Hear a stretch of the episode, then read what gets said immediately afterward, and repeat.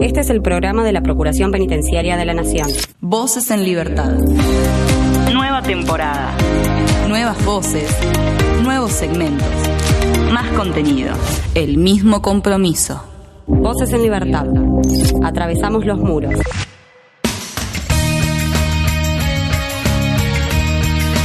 Comenzamos un nuevo episodio de Voces en Libertad, el programa de la Procuración Penitenciaria de la Nación. En esta oportunidad vamos a hablar de un informe muy interesante, un informe sobre el impacto de las políticas de drogas y tiene que ver con el área de género y diversidad sexual, un informe que tiene que ver con el plano internacional también.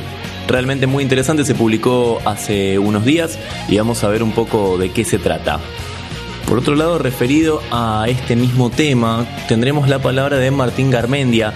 Él es integrante de Reset y nos va a comentar su experiencia dentro de la organización que lucha por una política de drogas respetuosa de los derechos humanos.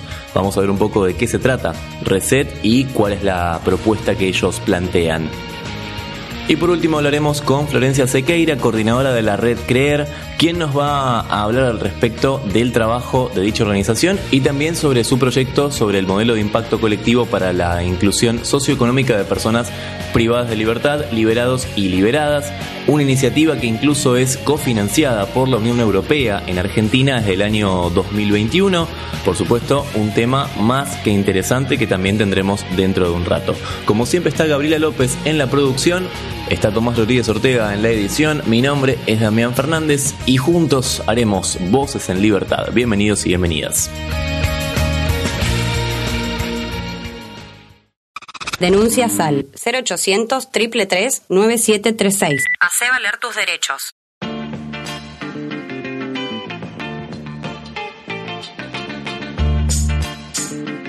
Bueno, atención con esto. Vamos a hablar del proyecto de visibilización del impacto de las políticas de drogas. Así es como se llama este, este proyecto y para eso estamos en comunicación con María Santos del área de género y diversidad sexual, responsable justamente del proyecto. Eh, María, ¿cómo estás? ¿Todo bien? Damián te saluda.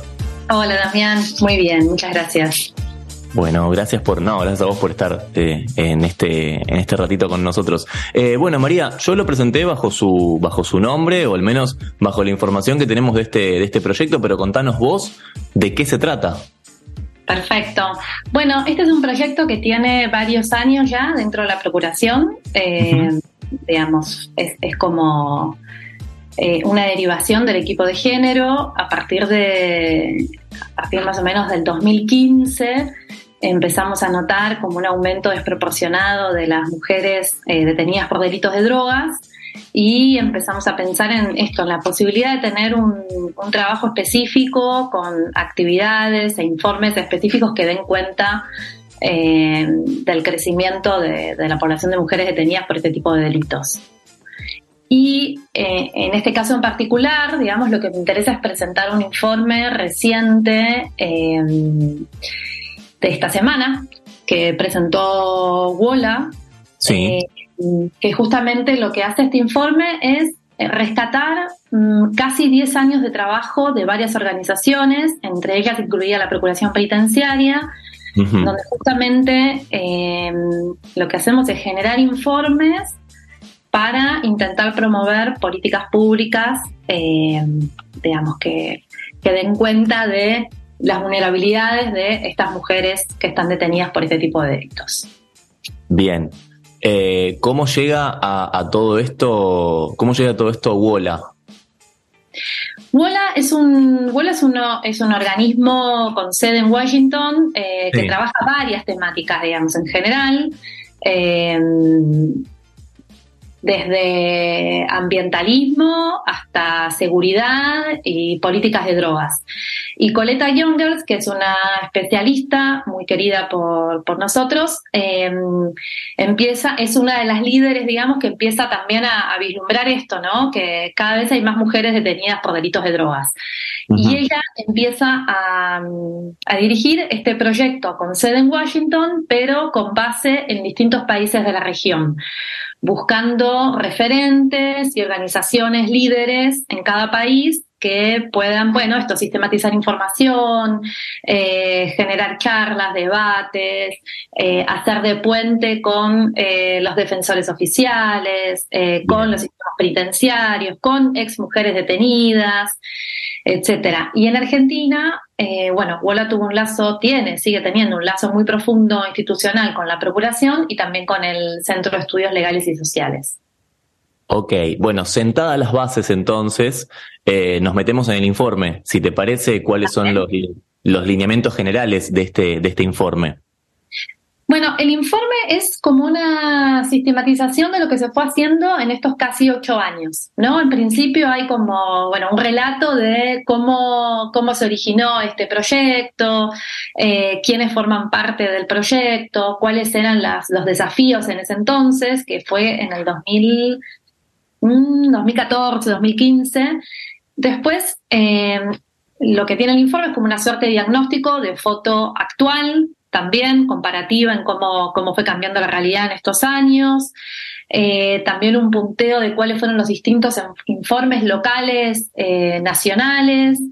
tiene también un, capítulo muy interesante porque el informe se hizo en base a reuniones que fuimos teniendo quienes integramos este equipo de trabajo en el cual, bueno, en estas reuniones debatimos, bueno, qué, qué se hizo bien, eh, qué se presenta todavía como un desafío.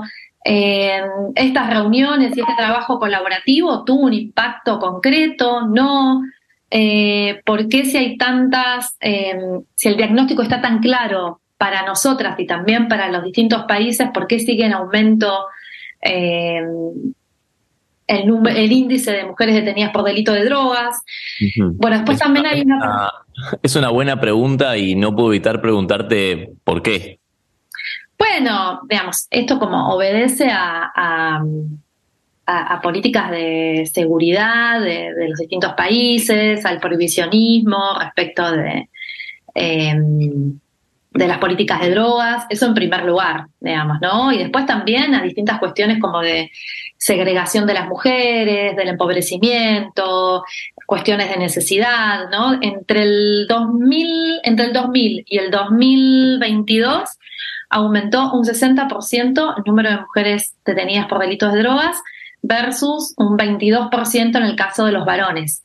Entonces lo que empezamos a notar con esto es, es que es una hay que analizar esta realidad con perspectiva de género, ¿no? Porque son más las mujeres que están detenidas por este tipo de delitos.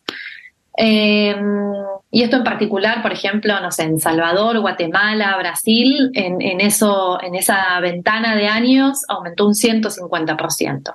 Wow. los números son escalofriantes, claro. Y, y, volviendo al informe, lo que es interesante es, bueno, esto que muestra una realidad eh, por país, pero también comparativo a nivel regional, ¿no? Y después también ¿Qué incidencia tuvo este grupo de trabajo en los organismos internacionales, ¿no? como Naciones Unidas, en el sistema interamericano? Em, da cuenta también de los informes que fuimos produciendo eh, y que luego se convirtieron en audiencias ante la Comisión Interamericana de Derechos Humanos, por ejemplo. Em, también hubo un trabajo muy interesante en relación a los medios de comunicación, ¿no? ¿Cuáles son las narrativas? ¿Qué, qué perspectiva trabaja o cómo muestran los medios a estas mujeres detenidas, ¿no? ¿Cuál es el arquetipo con el que, con el que presentan estos casos, ¿no? Eh, digo, por ejemplo, desde llamar las mulas, eh, eh, ¿no? De ahí en adelante, bueno, todos los, los, nombres que ya conocemos. Bueno, eso hacía a grandes rasgos y después de cara al futuro, digamos, también pensar desafíos principales para, para que continúe desarrollando el, grupo de trabajo y nuevas oportunidades. Bien, recordemos que este informe salió eh, hace realmente muy poco, hace semanas.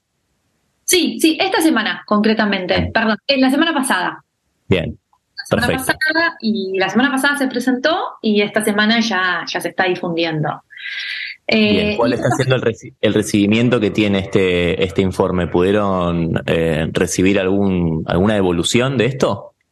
Es muy reciente. Em, la verdad es que es muy reciente, bueno, particularmente en Argentina también, ¿no? Y en un contexto de elecciones y demás, eh, todavía no, ni, siquiera se, se, difundió oficialmente, digamos. Claro.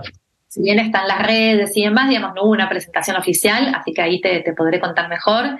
Pero después a nivel regional, eh, y bueno, este tipo de informes siempre son bien recibidos, ¿no? Para, sobre todo para quienes trabajan con, con el diseño de políticas públicas y demás, digamos, contar con diagnósticos serios, con números y demás, son herramientas que se valoran un montón.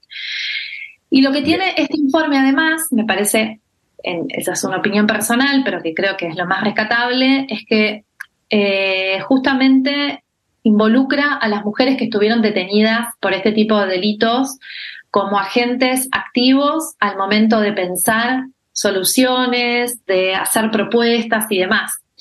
Eh, a partir de este grupo de trabajo se empezaron a armar puentes entre distintas mujeres líderes que estuvieron detenidas por este tipo de delitos o inclusive otro tipo de delitos, para que ellas mismas puedan dar cuenta, digamos, tener la voz principal, protagónica de eh, cuál es la realidad dentro de la cárcel y qué se debería hacer, ¿no? Obviamente en colaboración con nosotras, pero, pero también me parece que ahí cambia la perspectiva, ¿no? sí, sí, sí. Sin dudas es, es un valor agregado muy, muy interesante este, el que estás destacando.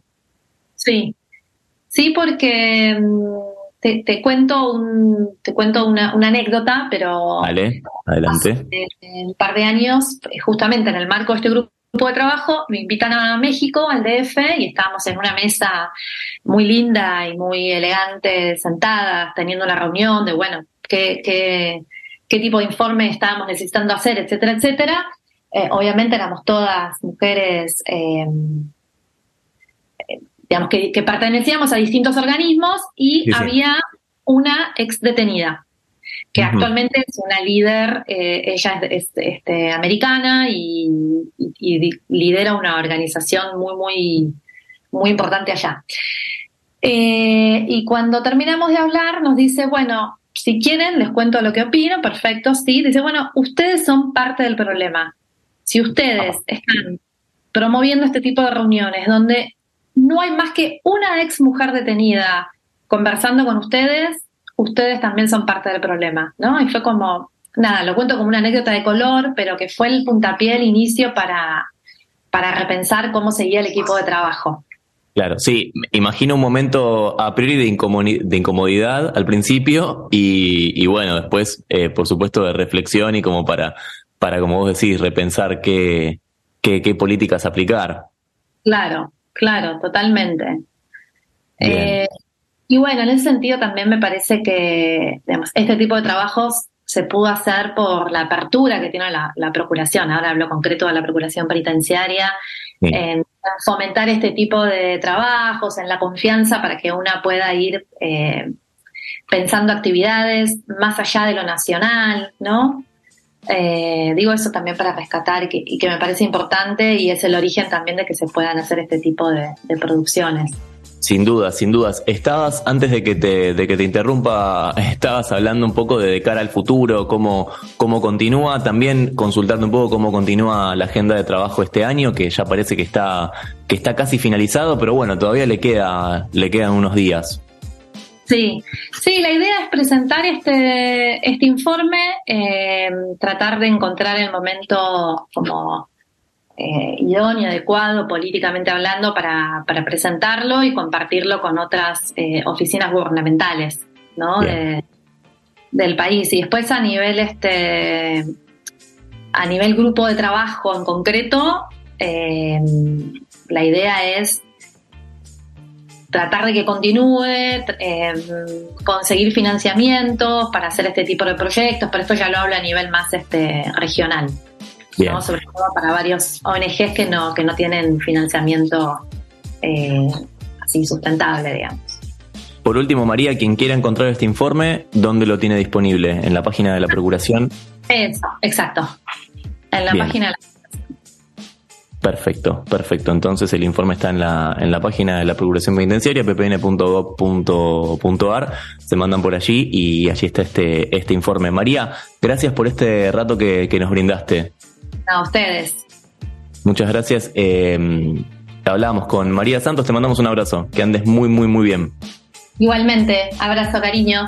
Abrazo. María Santos, del área de género y diversidad sexual, responsable del proyecto de visibilización del impacto de las políticas de drogas. Este informe puedes encontrarlo a través de la página web eh, bajo el nombre eh, Liberarlas es Justicia, Mujeres, Políticas de Drogas y Encarcelamiento en América Latina.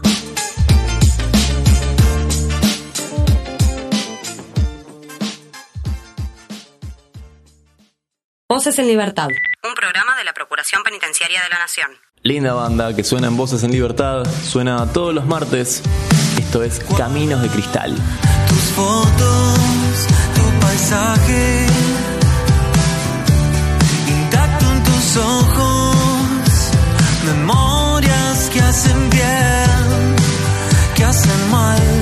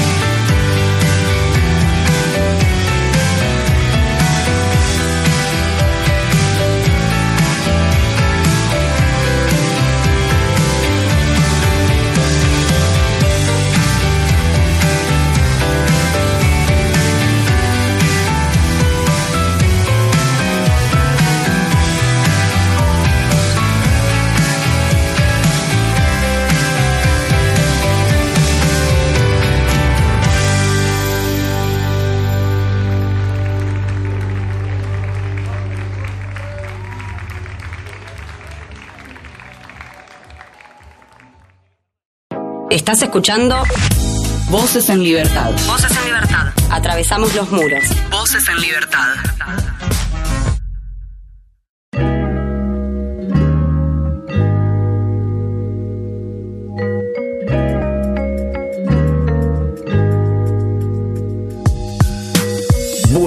Vamos a hablar de un tema realmente muy interesante porque estamos a muy poco de un nuevo aniversario de la llamada Ley de Estupefacientes y en este caso vamos a hablar con un integrante de Reset, Políticas de Drogas y Derechos Humanos, así dice justamente la premisa de, Reset y para meternos en tema y, y saber de qué estamos hablando estamos en comunicación con Martín Garmendia. Martín, ¿cómo estás? ¿Todo bien? Damián te saluda. Hola Damián, ¿qué tal? Un gusto. No, el- Gracias por la invitación. No, por favor, el gusto, el gusto es nuestro. Eh, bueno, Martín, hice una introducción súper, súper corta para que nos cuentes vos de qué se trata Reset. Bueno, Reset es una ONG que es una organización multidisciplinaria que busca un cambio en la política de drogas que sea más respetuosa de los derechos humanos. Surge como una iniciativa a, a todas las, las causas de encarcelamiento que estaban se están dando en la, en la Argentina y, y principalmente para luchar un cambio en la política de drogas que, que sea más respetuosa de los derechos humanos ¿no? de, estas personas y de cualquier persona usuaria de, estupefacientes. Bien, y en el caso de, de esto que decís, ¿no? Que sea más respetuosa, ¿a qué se refiere exactamente? O a qué, bueno, imagino que no es, no es solamente un punto, ¿no? Es a varios puntos. Sí, exactamente. Acá la política de drogas acá en Argentina tu- tuvo o está asignada siempre por, por perseguir a pequeños consumidores o pequeños tenedores de, estupefacientes sin discriminar ni siquiera para qué es esa tenencia, ¿no? En- tenemos en la ley de drogas dos, dos figuras, la tenencia de, de estupefacientes para consumo personal y la tenencia simple que son muy cuestionadas. Bien, bien. Eh, Martín, ¿vos sos eh, abogado? O... Sí, eh, Reset es una, una organización multidisciplinaria. En mi caso, yo soy abogado, pero en la organización tenemos diferentes tipos de profesiones, de trabajadores sociales, comunicadores, psiquiatras, psicólogos. Y eso me parece que es lo más rico de, de la organización, ¿no? Un enfoque multidisciplinario de, de- de las cuestiones relacionadas con los estupefacientes o con drogas. Bien, bien. Y en cuanto a las acciones que ustedes realizan, ¿qué, qué incluye?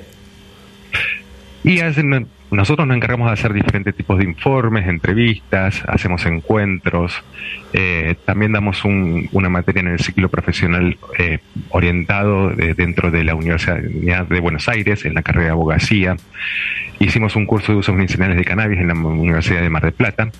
Y lo que buscamos es transmitir, digamos, eh, la experiencia de profesionales y gente especializada en la temática, ya sea a nivel nacional, regional o internacional.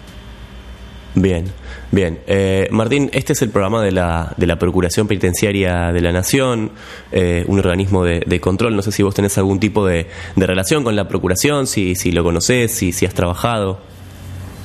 A ver, yo no tengo relaciones personales, pero sí, sí, sí, sí he visto, he visto muchos informes y algo te estoy al tanto de cómo están trabajando. Bien, bien, bien, bien, perfecto. De hecho, una, una tienen una plataforma muy interactiva, muy importante que, que otorga información sobre las causas relacionadas o iniciadas en relación con la ley 2737, que es la ley de drogas. Bien, claro, sí, sí, la que, la que mencionábamos hace, hace un ratito en la, en la presentación. Bueno, eh, sin dudas con, con el correr de los años han cambiado muchísimas cosas, ¿no? Tanto, eh, no sé si específicamente a nivel legal, tal vez no tanto, pero sí eh, a nivel eh, social, ¿no? A la, a la mirada de la sociedad sobre algunos temas. En este caso, eh, ¿considerás que, que las políticas de, de drogas a nivel eh, nacional han, han cambiado en, en los últimos años? Legalmente, la verdad que no. Los únicos cambios legales específicos tienen que ver con el cannabis, ¿no? Y con un aspecto del cannabis. Sí. Se avanzó mucho respecto del cannabis, con el cannabis medicinal, con el uso medicinal, y está pendiente de otros varios usos. Este avance fue importante porque posibilitó que un montón de gente, digamos, que quede amparada legalmente en el uso de, de cannabis. Eh, pero lamentablemente al, al- al destinar solamente el uso medicinal, eh, lo cierto es que hay un montón de gente que, está entrando al sistema, por suerte porque están amparados, pero está sobrellevando una sobrecarga en el sistema que realmente las personas que están utilizándolo con, con carácter medicinal, eh, el sistema está, está sobrepasado. Eh, después, respecto a las políticas a nivel nacional, eh, la cantidad de gente que están o la cantidad de causas que se, se han iniciado, si, hace un rato estuve consultando y en el, durante el 2022 se iniciaron más de 19.000 causas en relación con la 23737, lo cual me parece un- un- una barbaridad, en relación con los 7.000 casos que teníamos alrededor de, de- del 2010-2012. Claro. Claro, claro. Eh, sí, porque en un punto también hay algunas cosas que no, que no están claras, sobre todo el tema de, de la marihuana, te digo, en, en cuanto al, al común de la gente, ¿no? Que hay, hay como mucha... eh, no, no es ignorancia la palabra, porque realmente no sé si, si es un poco agresiva por la palabra ignorancia, pero, pero hay muchas dudas al respecto de sí, sí, cuánta cantidad, que no, que es legal, que no es legal, si te para la policía y tenés encima qué puede llegar a pasar. Eh, y en un punto muchísima gente se, que, que es consumidora por ahí de repente se entrega a que pase lo que pase, porque no hay, no, no están demasiado claras algunas, algunas cuestiones. Sí, en ese sentido tenemos una ley que sigue penalizando el consumo personal y la tenencia simple, ¿no? Estas dos figuras que te comentaba hace un ratito. Y la realidad es que la Corte Suprema de Justicia, justamente en el fallo de Friola, en el año 2009, lo que lo que justamente mandó es a que no se penalice las personas eh, consumidoras, ¿no? Y, y volviendo de nuevo a, a esta fuente interactiva que tienen ahí, eh, en el año pasado, yo por sacar el, el año más próximo que tuvimos, en el año 2022, de las 19.000 causas que se iniciaron por infracción a la 23737, el 49% fueron por consumo personal, algo que ya desde el año 2009 la Corte Suprema está diciendo que no hay que perseguirlo. Si tenemos en cuenta todo el gasto en política criminal y el, pol- y el gasto en, en gastos de justicia de perseguir estas causas o simplemente llevarlas, porque realmente muy pocas causas de estas, por suerte, terminen con, un, con una pena, eh, es un dispendio de, de- gastos y de recursos de- del Estado en algo que, no, que, que ya sabemos que tiene 30 años de fracaso. Y entonces, en este caso, ¿cuál sería la solución que, que se propone legislar? Mi, mi- no, no, no es una solución mía, ¿no? Pero la ley de- ya resultó con 30 años de, de funcionamiento ser totalmente ineficaz. La cantidad de causas aumentan, la cantidad de, de- de usuarios aumenta, con lo cual la ley demostró ser ineficaz para lo que fue creada. Lo que es necesario una reforma eh, que se alinee un poco con los nuevos eh, con los nuevos lineamientos de derechos humanos, respetuosos de, de los derechos individuales de las personas, ¿no? ¿Y esta, este tipo de reforma abarcaría todo tipo de drogas o, o haría distinción entre unas y otras?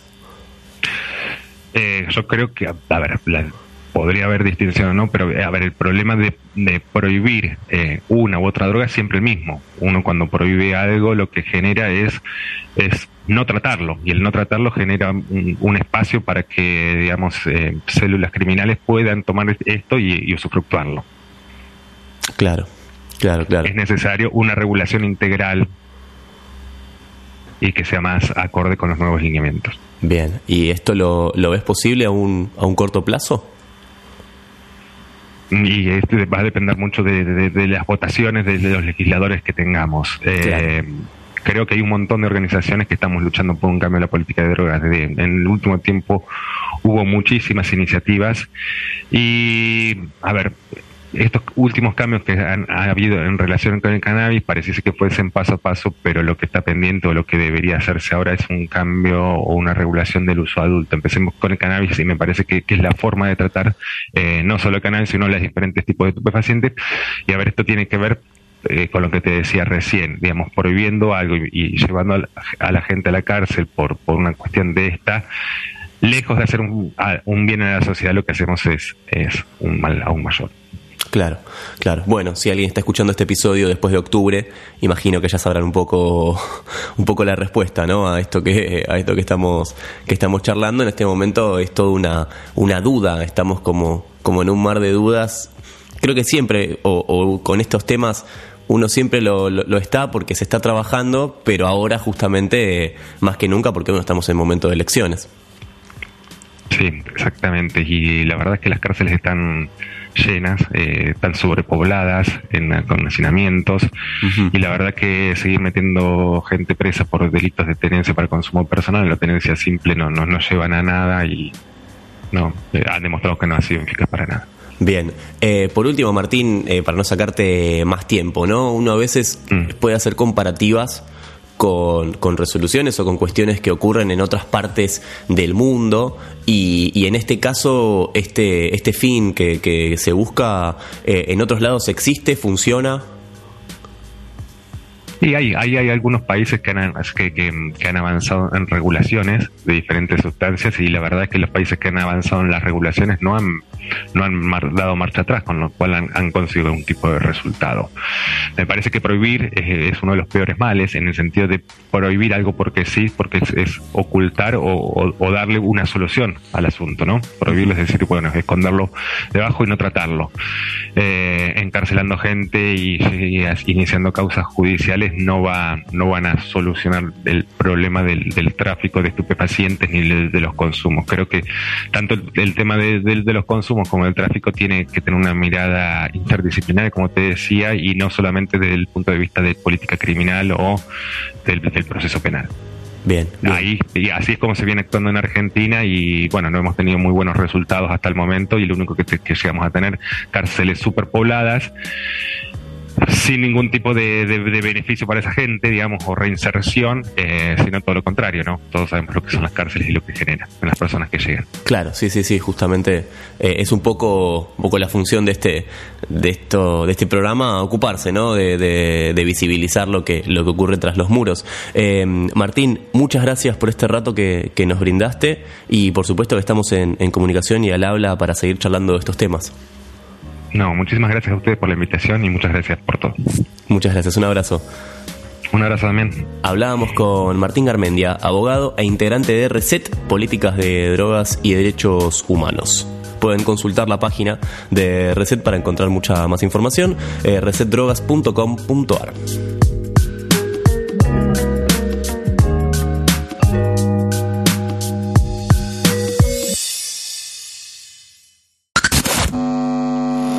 Síntesis de la semana. Noticias en un minuto.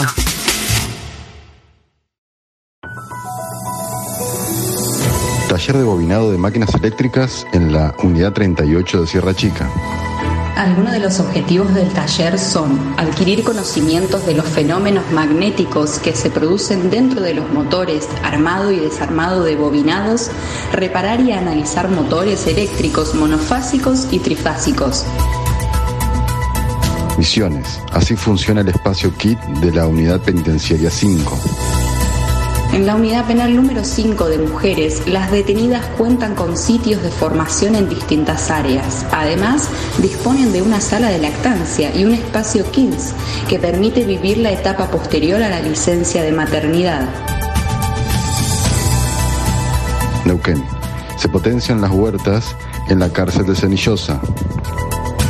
Las huertas que funcionan dentro del complejo penitenciario 5 tienen más de 100 bancales en producción y 5 invernaderos para el cultivo bajo cubierta. En estos espacios, un centenar de detenidos participan en la producción sostenida de alimentos agroecológicos durante todo el año. Misiones. Se presentó el libro Susurros entre rejas. Susurros entre rejas pone de manifiesto las situaciones que enfrentan las mujeres privadas de la libertad en la unidad penal 5 de Posadas, la única de este tipo en la provincia argentina de Misiones. Voces en Libertad. Un programa de la Procuración Penitenciaria de la Nación.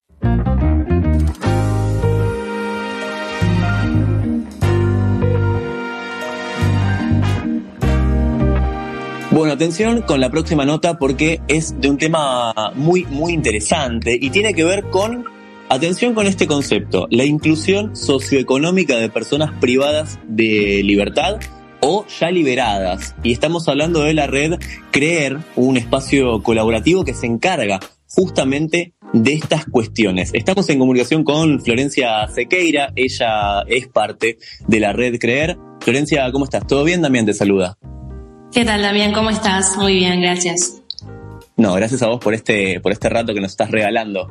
Eh, bueno, empecemos a hablar, si te parece, de, de qué es la red Creer, de qué, de qué trata esta red y cómo surgió.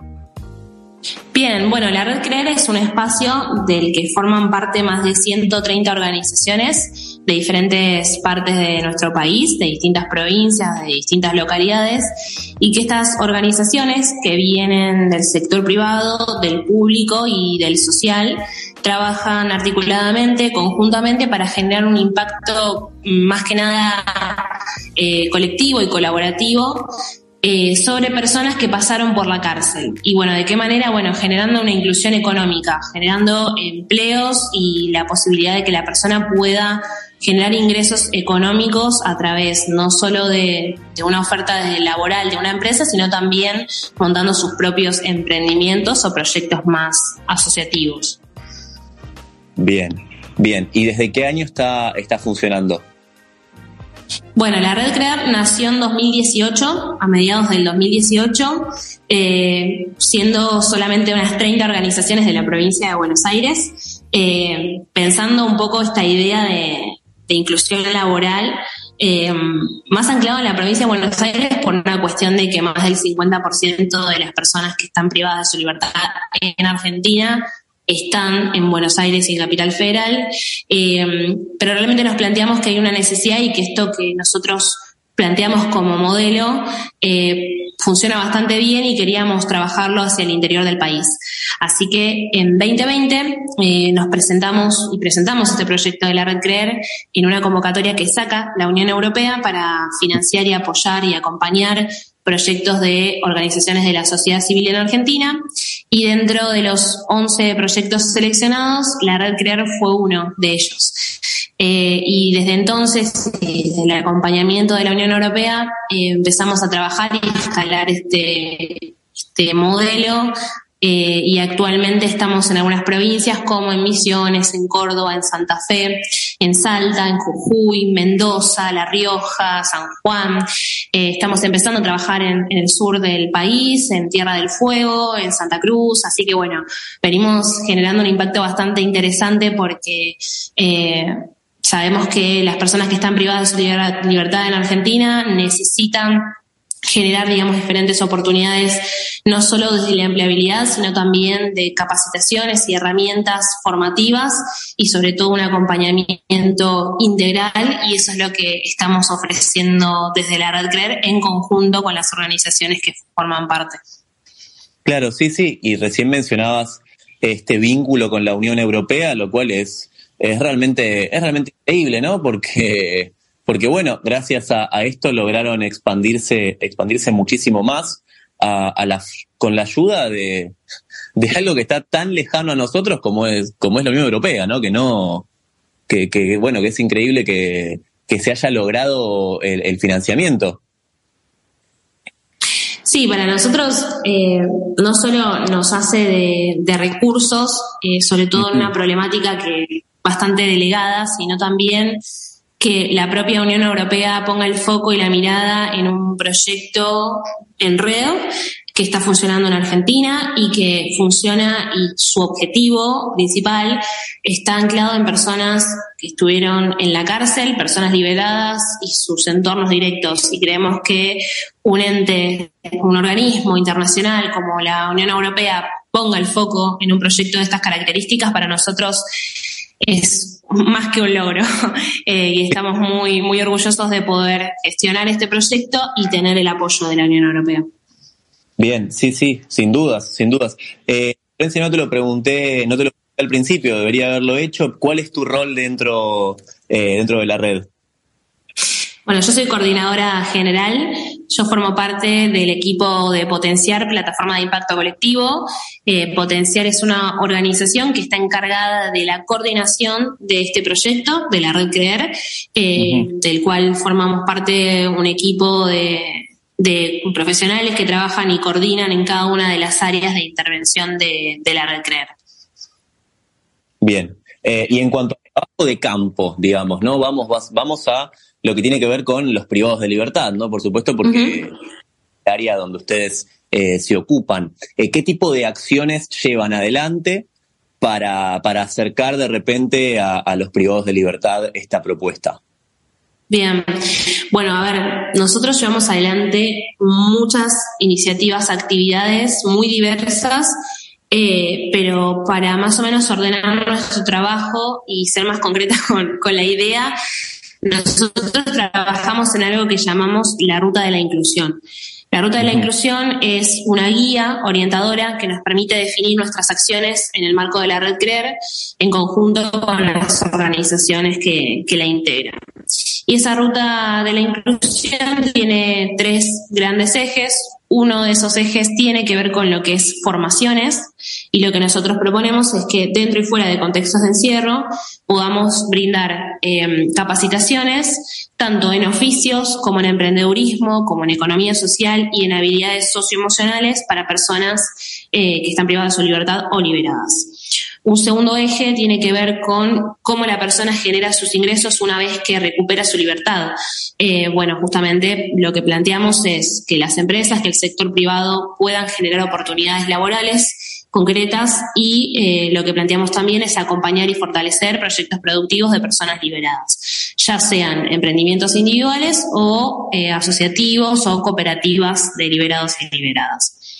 Eh, y el tercer eje que tenemos también de acción dentro de la red tiene que ver justamente con esto, que es la comunicación, porque nos planteamos desde la red que hay eh, algunos paradigmas que modificar desde lo cultural y social y también de la forma en que como sociedad eh, vemos y estamos siendo atravesados por una problemática como esta y sabemos que las personas que pasaron por la cárcel eh, están por demás estigmatizadas y lo que proponemos desde la red Creer es un modelo que cambie este paradigma, que incluya una perspectiva de derechos humanos y que desde los medios de comunicación, desde los formadores de opinión, nosotros como periodistas, podamos eh, llevar esa mirada, digo, contar historias de vida de personas que pasaron por la cárcel que son positivas, que muestran la oportunidad de, trabajar, de crecimiento y de cambiar eh, aquello que los llevó a estar privados de, la libertad. Así que esos son como los tres grandes ejes sobre los que venimos trabajando desde la red. Bien, bien, bien, bien. Eh, me quedo con el primero y el segundo.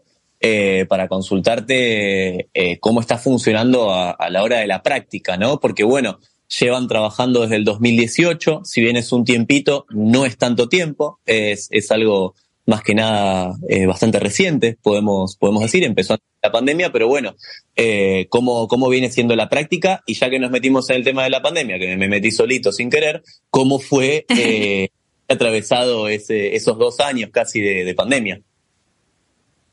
Sí, bueno, a ver, si bien la red se lanza en 2018, el, esa primera, ese primer año, ese primer medio año, porque se lanzó en julio, em, más que nada fue de pensar cuál iba a ser nuestro modelo de intervención. En el 2019 empezamos a aplicarlo con algunas iniciativas en provincia de Buenos Aires y cuando estábamos poniendo ya bien en marcha todo el modelo, sucede lo de la pandemia, así que nos vimos obligados a frenar con algunas actividades y repensarnos eh, de qué manera podíamos seguir colaborando y trabajando con, con lo que veníamos proponiendo. Eh, y en ese marco y en el 2020 particularmente lanzamos eh, un plan de becas, que es un programa de intermediación laboral conjunto con el Ministerio de Trabajo de Nación, que nos permitió generar más de 50 inserciones laborales de personas liberadas en provincia de Buenos Aires y del cual eh, funcionó, digamos, como un piloto para lo que hoy tenemos como programa de intermediación que se llama Incluir en Red y que es un programa que justamente aborda y trabaja con las empresas. Eh, pero bueno, particularmente y llevando más a, a, tu pregunta, bueno, a ver, sobre el último, los últimos dos años y medio, que fue donde pudimos retomar ciertas iniciativas y empezar a llevar fuertemente talleres formativos eh, dentro de las cárceles eh, y fuera también nos permitió alcanzar a más de 1.200 eh, hombres y mujeres que están privados de su libertad y liberados en todo lo que es formaciones en diferentes oficios, en diferentes rubros, en emprendimiento y en economía social. Y en el caso de habilidades socioemocionales, a más de mil personas. Bien, wow, wow. muy, muy, muy interesante y sobre todo cuando se ponen números, ¿no? Eh, llama, llama mucho la atención. Em, Florencia, por último, bueno, este es el programa de la Procuración Penitenciaria de la Nación. No sé si hay algún proyecto a, futuro o si han tenido la oportunidad de trabajar en este tiempo con, con la Procuración. Sí, recientemente nos reunimos con el equipo de Procuración para conversar en cómo podemos avanzar y trabajar y articuladamente pensar iniciativas, eh, sobre todo en el ámbito federal. Eh, para ver de qué manera podemos llevar espacios formativos y que también nos permita fortalecer organizaciones de la sociedad civil que también necesitan una asistencia y un acompañamiento en todo lo que tiene que ver con el ámbito más legal y de acompañamiento a las personas que están privadas de su libertad. Así que recientemente, bueno, estuvimos conversando en algunas propuestas y seguramente en las próximas semanas empecemos a avanzar con algunas acciones más en concreto, pero desde la Red CRED estamos más que entusiasmados por eh, empezar a trabajar con, con, Procuración, así que estamos muy contentos y, celebramos también esa alianza. Bien, bien, bien, por supuesto, bien, bien, y estaremos al pendiente entonces de, de esas acciones que, que nos comentás. Eh, Florencia, muchas gracias por este rato que, que, te tomaste para charlar con nosotros. Sabemos que estás llegando justo de un viaje, así que te, te agarramos justo y te agradecemos mucho. No, por favor, no, gracias a ustedes. Y bueno, es un poco también la dinámica de la red. Digo, al ser una organización que, que busca ser federal, es esto. Nosotros desde la red viajamos constantemente a las provincias, conocemos las problemáticas que la atraviesan y llevamos las iniciativas acorde a, a lo que sucede en cada unidad penitenciaria y en cada jurisdicción. Así que es un poco la rutina también de, de la red. Pero bueno, gracias a usted el espacio. No, no, por favor, muchas gracias y te mandamos un abrazo. Gracias, un abrazo. Hablábamos con Florencia Sequeira, ella es parte de la red Creer, algo realmente muy interesante, así que podés entonces visitar su, su página web, su página web de la, web, de la red eh, Creer y interiorizarte un poco más de todo lo que están haciendo.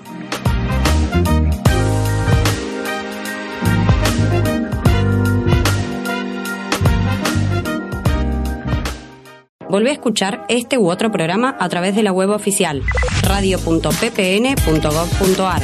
Voces en Libertad. Un programa de la Procuración Penitenciaria de la Nación.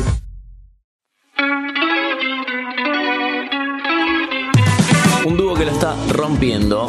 Lo que suena es El Zar y esto es Superstar.